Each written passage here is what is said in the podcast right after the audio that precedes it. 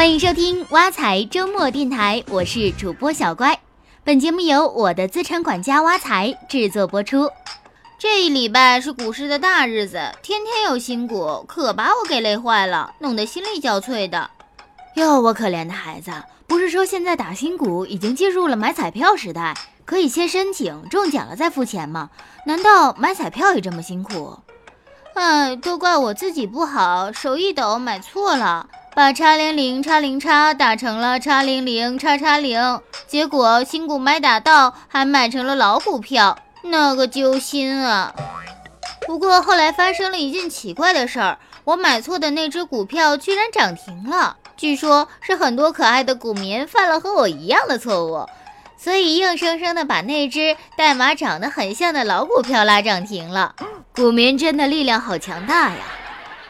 唉，好在这次有惊无险，要不然都不能好好过年。嗯，反正过年休市，接下来的时间我就好好休息了。不过这钱不玩股票，就这么闲着，也挺可惜的。有什么方法可以让钱不闲着呢？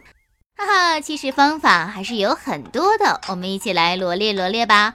嗯，首先最简单的应该就是通知存款吧。如果你手中的闲钱只在七天假日里闲置，那就可以办理七天的通知存款。现在七天通知存款的年利率为百分之一点三五，个人最低存款五万起，这样算下来大概十万元资金放一周，有将近三十块的利息，收益虽然不多。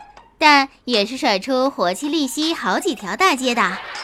另外，银行理财产品也是过年理财的好去处。银行一般都会在年末的时候推出短期理财产品，虽然短期理财产品会有五万的起售门槛。但预期收益却能高出银行存款一大截。不过在挑选产品的时候，一定要擦亮眼睛，看看购买日和起息日的时间差。要是买进去好多天才开始算利息，收益也就大打折扣了。嗯，不过这些方法收益是高了这么一点点，可动不动就五万门槛，我等小老百姓伤不起啊！别急别急，门槛低的方法也有很多呢。货币基金最熟悉了吧？它也是过年照样算收益的，而且最低一块钱就可以买了。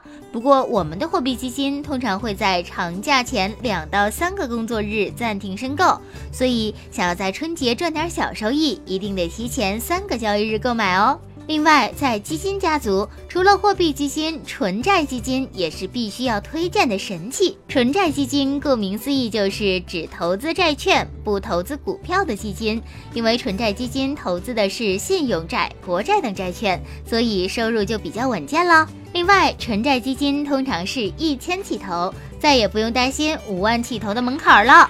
最后，各种大平台的互联网金融产品也是非常适合过年理财的。当然了，投资互联网金融产品一定要选择靠谱的平台哦。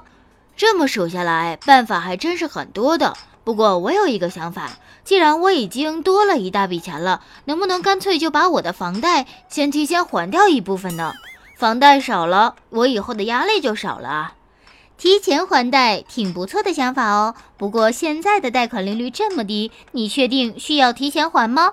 如果你会投资理财，完全可以通过理财来赚收益。当然了，如果你除了五年定存，一点投资理财都不会，那就提前还吧。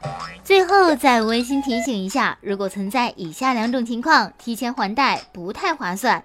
第一种情况是你选择了等额本息的商业贷款，并且已经处于还款的中后期。在商业贷款还款的初期，如果提前还贷，还可以减少一定的利息支出；但如果已经到了还款末期，实际上已经付了大半的利息，以后再付的大多是本金，所以提前还贷就没有必要了。